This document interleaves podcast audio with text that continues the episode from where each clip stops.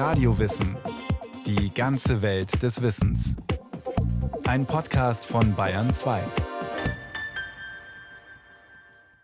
Radio Wissen. Heute geht's um Kurt Landauer. Der Name war jahrzehntelang völlig vergessen, selbst bei den Fans des FC Bayern. Dabei war es Landauer, der als Präsident die Grundlage für den heutigen Erfolg des Münchner Rekordmeisters legte. Doch als Jude musste er 1933 seinen Verein verlassen, wurde verfolgt, enteignet, im KZ Dachau inhaftiert und ins Exil getrieben. Kopfball abgewehrt, aus dem Hintergrund müsste Rahn schießen. Rahn schießt! Tor! Tor! Tor! Tor! Der Ball kommt in die Mitte rein, die Möglichkeit für Götze. Tor! Fußball ist mehr als ein Spiel. Im Fußball entstehen Legenden, werden Heldengeschichten geschrieben.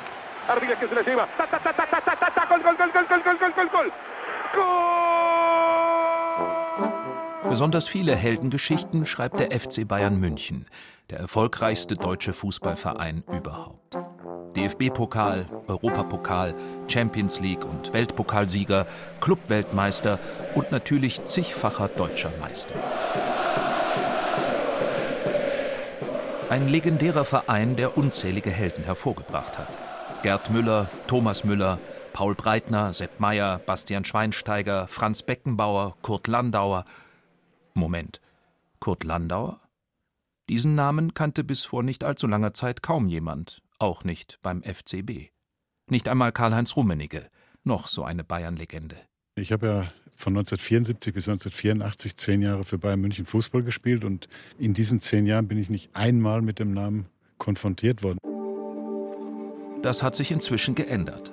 Längst ist Kurt Landauer aufgenommen worden ins Pantheon des FC Bayern. Die Asphaltfläche vor der Münchner Arena trägt den Namen Kurt Landauer Platz. Über die benachbarte Autobahn führt ein Kurt Landauer Weg. Am Trainingsgelände an der Säbener Straße hockt Kurt Landauer als Bronzestatue. Es gibt Bücher über ihn und einen Spielfilm und eine Kurt Landauer Stiftung. Und nicht zuletzt huldigen ihm auch die Bayern-Anhänger, allen voran die sogenannten Ultras.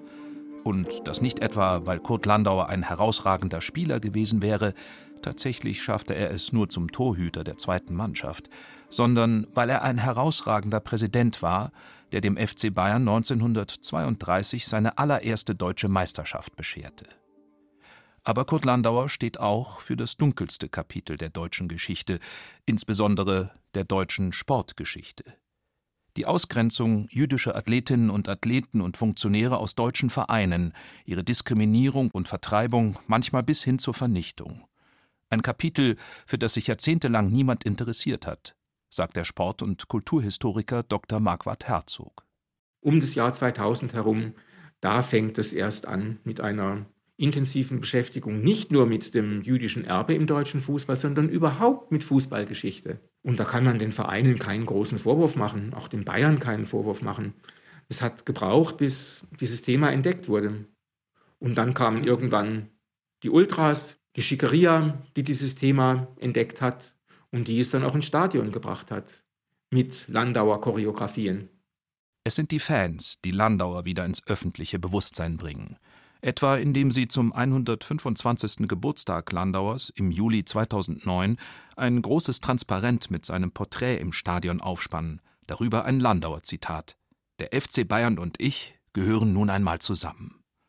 Simon Müller vom Ultra-Fanclub Schickeria für uns war aber das auch wichtig, sich damit zu beschäftigen, wer hat die Grundsteine für die späteren Erfolge gelegt, wo kommt die Identität des Vereins her. Und Kurt Landau ist halt eine Person, die diese Identität von einem weltoffenen, auch antirassistischen Club sehr gut verkörpert und ein Symbol für die Identität, die wir in diesem Verein sehen, darstellt. Im Jahr 1900 wird der FC Bayern gegründet. Schon ein Jahr später hütet Landauer in der zweiten Mannschaft das Tor. Deutlich erfolgreicher als als Spieler ist er aber als Funktionär. Schon ab 1904 engagiert er sich im Bayern-Präsidium, zunächst als Schriftführer. 1913 wird er erstmals zum Präsidenten gewählt, auch wenn diese Amtszeit nur kurz währt, bis zum Beginn des Ersten Weltkriegs, in dem Landauer von 1914 bis 1918 als Soldat kämpft. Vor dem Krieg hat er eine Banklehre in Lausanne absolviert, wo er auch andere Fußballtraditionen kennengelernt hat. Und so versucht er ab 1919, nachdem er wieder zum Bayern-Präsidenten gewählt worden ist, den seiner Meinung nach ziemlich engstirnigen und nationalistischen deutschen Fußball zu internationalisieren. Kurt Landauer wird damit zur prägendsten Persönlichkeit in den ersten 50 Jahren des FC Bayern, konstatiert der heutige Vorstand des FCB. Er verkörperte viele Werte, für die der FC Bayern bis heute bekannt ist. Ohne ihn wäre der FC Bayern nicht das, was er heute ist. Landauer holt Weltclubs wie den FC Barcelona oder Peñarol Montevideo aus Uruguay für Gastspiele nach München. Er engagiert den Engländer William Townley als Trainer. Und in noch einem entscheidenden Punkt stellt er sich gegen den DFB, sagt der Sporthistoriker Marquardt Herzog. Landauer gehört zu den vielen Präsidenten von deutschen Spitzenclubs, die sich damit auseinandersetzen mussten, dass der Sport eben zunehmend kommerzialisiert wurde, dass es schwierig gewesen ist, mit anderen Vereinen sportlich und finanziell mitzuhalten. Es war ganz schwierig im deutschen Fußball, weil der DFB ein Amateurdogma vorgegeben hat, also Spieler durften kein Geld annehmen. Und damit hat sich Landauer sehr kritisch auseinandergesetzt. Dem FC Bayern beschert die Professionalisierung einen sportlichen Aufstieg. 1926 und 1928 werden die Bayern süddeutscher Meister. Und unter dem österreichischen Trainer Richard Little Domby, der wie Landauer jüdischer Herkunft ist, holt der FC Bayern schließlich seinen ersten deutschen Meistertitel. Durch einen 2-0-Sieg gegen Eintracht Frankfurt im Endspiel in Nürnberg am 12. Juni 1932. Kurt Landauer ist auf dem Höhepunkt seines Schaffens. Doch nur wenige Monate später beendet die Machtübernahme durch die Nationalsozialisten im Januar 1933 jäh seine Karriere als Fußballfunktionär. Angesichts des zunehmenden politischen und gesellschaftlichen Drucks auf Jüdinnen und Juden tritt Landauer im März 1933 als Präsident zurück. Danach ist es auch mit dem sportlichen Erfolg der Bayern erst einmal vorbei. Ob das aber, wie man immer wieder hören und lesen kann, daran liegt, dass der FCB von den Nationalsozialisten als Judenverein stigmatisiert und systematisch benachteiligt wird, ist umstritten. Ebenso die Frage, wie sich die Bayern in der NS-Zeit gegenüber Landauer und den anderen rund 120 jüdischen Vereinsmitgliedern verhalten haben. Antworten soll eine Studie liefern, die das Münchner Institut für Zeitgeschichte aktuell über den FC Bayern in der Zeit des Nationalsozialismus erstellt und die 2022 vorgestellt werden soll. Sporthistoriker Marquardt Herzog jedenfalls bezweifelt, dass die These vom FC Bayern als besonders judenfreundlichem Verein haltbar ist. Am 9. April 1933 hatte der FC Bayern die sogenannte Stuttgarter Erklärung unterschrieben in der 14 süddeutsche Spitzenvereine sich bereit erklärt haben, die neue nationale Regierung zu unterstützen und ihre jüdischen Mitglieder auszuschließen. Drei Tage später hat sich der neue Vorstand des FC Bayern München mit einem Ermächtigungsgesetz ausstatten lassen, um demokratische Regeln im Verein auszuhebeln, um die Judenfrage im Club zu lösen. Und wenn der neue Vorstand etwas beklagt hat, dann ist es nicht die repressive Politik gegen die Juden, sondern dass die Sportbehörden keine klaren Anweisungen geben, wie man jetzt in den Vereinen mit Juden umgehen soll. Als die Unklarheit weiter angedauert hat, ist der Verein selbst zur Tat geschritten und hat im Frühjahr 1935 den ersten ARIA-Paragraphen verabschiedet. Es war ein einstimmiger Beschluss der Mitgliederversammlung und dann im Sommer 1935 kam der nächste ARIA-Paragraph. Also damit waren alle jüdischen Bürger aus dem FC Bayern ausgeschlossen. Auch die bisherige Annahme, im FC Bayern hätten Nationalsozialisten lange keine große Rolle gespielt, ist laut Herzog inzwischen nicht mehr haltbar. Schon 1930 sei ein NSDAP-Mitglied in den Vorstand gewählt worden und 1938 ein ausgewiesener Nationalsozialist zum Präsidenten. Der Josef Kellner, der war fast die Hälfte der Zeit des Dritten Reiches Vorsitzender des FC Bayern München. In den letzten Jahren sind Dokumente aufgetaucht, aus denen sich ergibt, dass Kellner vor 1933 als Bezirksamtmann von Dachau durch Geheimnisverrat den Aufstieg der NSDAP in Dachau unterstützt hat. Er war am Einmarsch deutscher Truppen in Sudetenland beteiligt und hat dann die nationalsozialistische Diktatur im Sudetenland mit aufgebaut als Bezirksamtmann, heute würde man sagen Landrat. Und in einem tschechischen Archiv, das ist hochbrisant, ist ein Foto aufgetaucht, datiert auf den 11. November 1938, das diesen Josef Kellner vor der Synagoge von Böhmisch-Leibhardt zeigt. Er steht da mit anderen NS-Politikern an dem Tag, an dem die Synagoge abgefackelt wurde. Kurt Landauer ist an diesem Tag bereits im Konzentrationslager Dachau inhaftiert. Seit dem Machtantritt der Nationalsozialisten ist er wie die meisten Jüdinnen und Juden systematisch entrechtet, ausgegrenzt und wirtschaftlich ruiniert worden.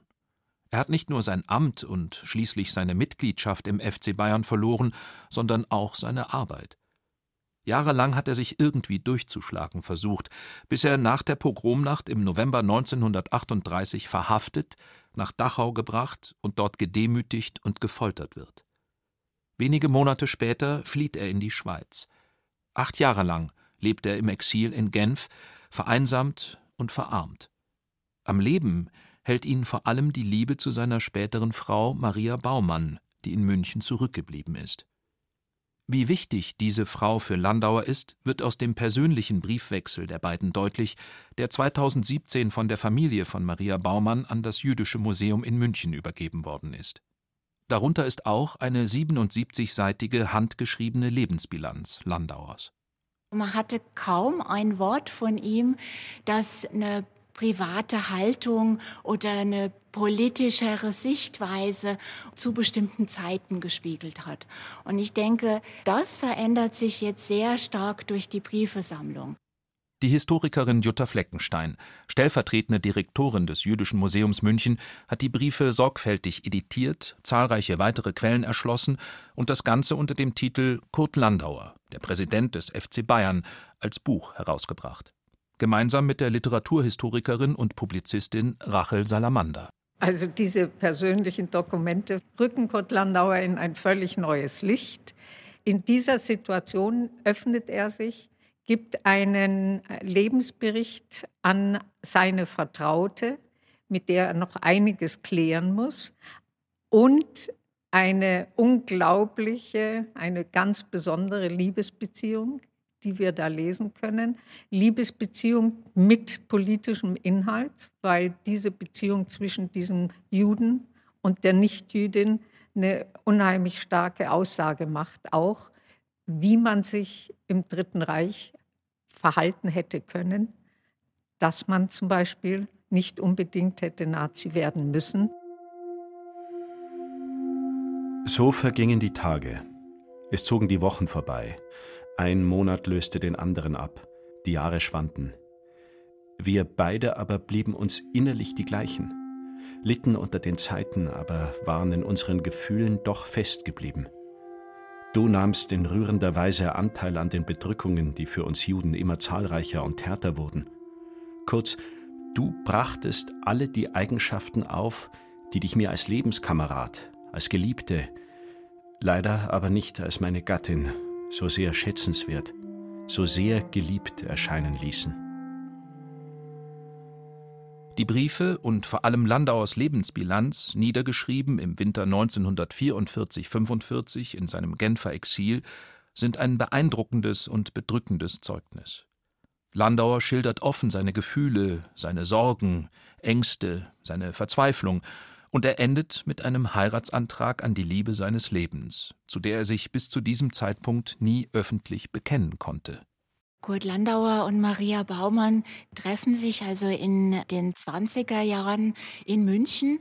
Kurt Landauer kommt aus einer großbürgerlichen Münchner Familie.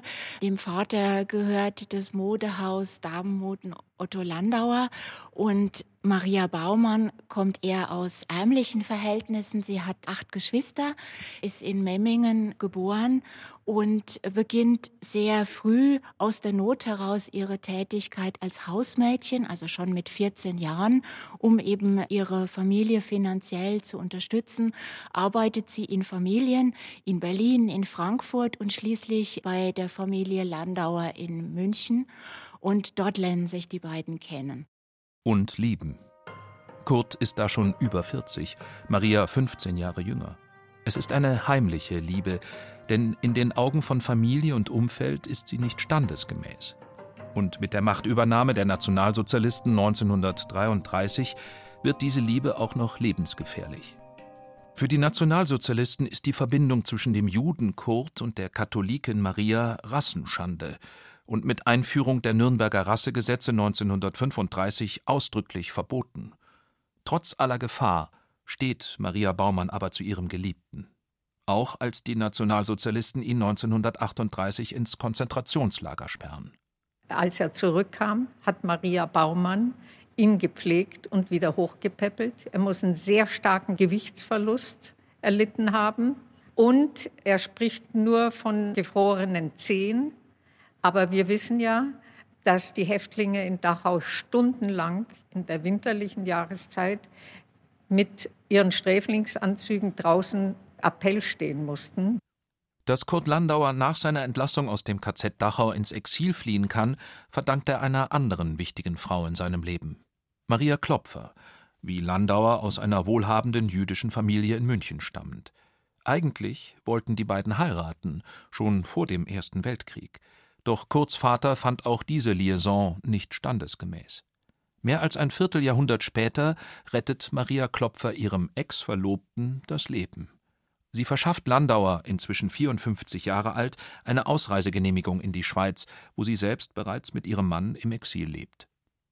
Im Mai 1939 ist es soweit. Kurt Landauer verlässt München mit dem Zug Richtung Schweiz. Dann kam unser Abschied. Ich machte es kurz, nahm deinen geliebten Kopf in meine beiden Hände, dankte dir aus wundem Herzen für all deine Liebe und Treue, küsste deine lieben blauen Äuglein, deinen geliebten Mund mit wehen Lippen und sah zu, aus dem Hause zu kommen, bevor mich die Wehmut übermannte. Unten angekommen, musste ich dann in der Viktoriastraße in eines der nächsten Häuser in den Hausgang, mich erst einmal richtig auszuweinen, denn der Schmerz hatte mich überwältigt. Es hat mich gestoßen vor lauter Schluchzen. Ich habe geweint wie ein kleiner Bub. Dann setzte ich meinen Weg fort, den Schirm am Arm, ein kleines Köfferl in der Hand, als ob ich zum Wochenende nach Pasing fahren würde und nicht für immer und ewig die Stadt verlassen würde, in der man sein ganzes Leben zugebracht hat. Sie müssen sich vorstellen, dieser Kraftmensch Kurt Landauer, der ein Macher ersten Ranges war, 32, hier die deutsche Meisterschaft mit den Bayern errungen hat, ein berühmter, gefeierter Mensch, der ein Jahr später ins Nichts geworfen wurde. Und der war jetzt im Exil jemand, der isoliert war, einsam war, abhängig von anderen Leuten. Ich bilde mir ein und ich glaube fest daran, dass, ist erst einmal der Krieg zu Ende, wir uns wiedersehen werden, wieder zusammen sein können. Ich habe mich zu dem Entschlusse durchgerungen, wieder nach München zurückzugehen. Und Kurt Landauer hält tatsächlich an seinem Entschluss fest. Damit ist er die absolute Ausnahme. Die jüdische Gemeinde der Stadt ist so gut wie ausgelöscht. Tausende sind ermordet worden, auch ein Großteil der Familie Landauer, allein vier von Kurts Geschwistern. Er versucht ja dann als einer der wenigen Münchner Rückkehrer hier sich seinen rechtmäßigen Platz zu schaffen. Er muss ja um alles kämpfen, um eine Wohnung erstmal, um ein Dach über dem Kopf zu haben, um ein Bett zu haben, um Möbel zu haben, um irgendwie hier wieder als Mensch leben zu können. Und da macht er dann doch einige Kompromisse, die einem zu denken geben, wie viel er bereit war, dann doch zu schlucken, zu akzeptieren in der Gesellschaft, in der er dann hier wieder in München angekommen ist. Kurt Landauer ist 63 Jahre alt, als er 1947 nach München zurückkehrt. Es ist auch eine Rückkehr zum FC Bayern. 15 Jahre nach seinem erzwungenen Abgang wird er erneut zum Präsidenten gewählt. Sein Wunsch, wieder an die Zeit vor 1933 anzuknüpfen, ist offenbar so groß, dass er auch beim FCB große Kompromisse macht. Er hat sich darum bemüht, dass ehemalige Mitglieder, die in der NSDAP gewesen sind, in den Verein zurückkommen. Wo man natürlich schon denkt, wie kommt es dazu? Landauer schreibt einstigen Nationalsozialisten sogenannte Persilscheine aus, damit sie in Entnazifizierungsprozessen als Unbelastete eingestuft werden. Er arbeitet beim FCB sogar mit Leuten zusammen, die sich in der NS-Zeit persönlich an der Enteignung von Juden bereichert haben. Alles im Dienste des Vereins, sagt Sporthistoriker Marquardt Herzog. Landauer war ein, wie andere deutsche Fußballvereinsvorsitzende auch, ein absoluter Fußballfanatiker. Und deshalb hat er auch seinen Rücktritt vom Posten des Vorsitzenden im März 33 erklärt, um seinem Verein zu dienen. Und genauso hat er sich 1947 wieder wählen lassen zum Vorsitzenden, weil er damit seinem Verein dienen konnte. Die alliierten Besatzungsbehörden hatten die Vereine liquidiert, weil sie im Nationalsozialistischen Bund für Leibesübungen organisiert waren. Und die Vereine mussten schauen, dass sie wieder eine Spielberechtigung bekommen. Das war schwierig.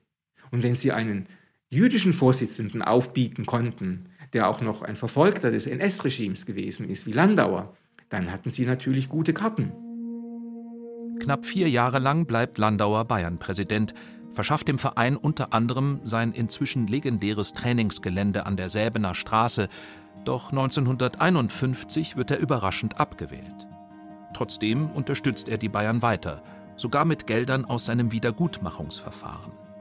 1955, drei Jahrzehnte nach ihrer ersten Begegnung, heiratet er Maria Baumann. Sechs Jahre bleiben den beiden noch als Ehepaar, bis Landauer 1961 stirbt, im Alter von 77 Jahren. War er ein Held? Die Bayern jedenfalls haben ihm viel zu verdanken. Ohne Landauer gäbe es wohl keinen FCB, wie wir ihn heute kennen. Für Rachel Salamander ist die wahre Heldenfigur dieser Geschichte aber jemand anderes. Die Frau, wegen der Landauer überhaupt zurückgekommen ist, in jene Stadt, die ihn zuvor verstoßen hatte. Maria Baumann. Sie ist für mich die Lichtgestalt. Sie hat Mitmenschlichkeit gezeigt im Dritten Reich. Sie hat die Familie, die Geschwister von Kurt Landauer bis zu deren Deportation aufopfernd beigestanden, Lebensmittelkarten mit ihnen geteilt. Also sie war die andere Deutsche im Nationalsozialismus und ist mit einem ganz unspektakulären Verhalten für mich doch so eine Heldin des Alltags geworden. Gäbe es mehr von diesen Menschen, hätten wir wahrscheinlich einen anderen Ausgang gehabt. Das war Radio Wissen, ein Podcast von Bayern 2. Autor dieser Folge Thies Maaßen. Regie führte Christiane Klenz. Es sprachen Thomas Leubel, Thomas Birnstiel und Jerzy May. Technik Wolfgang Lösch. Redaktion Nicole Ruchlack. Wenn Sie keine Folge mehr verpassen wollen, abonnieren Sie Radio Wissen unter bayern2.de slash podcast und überall, wo es Podcasts gibt.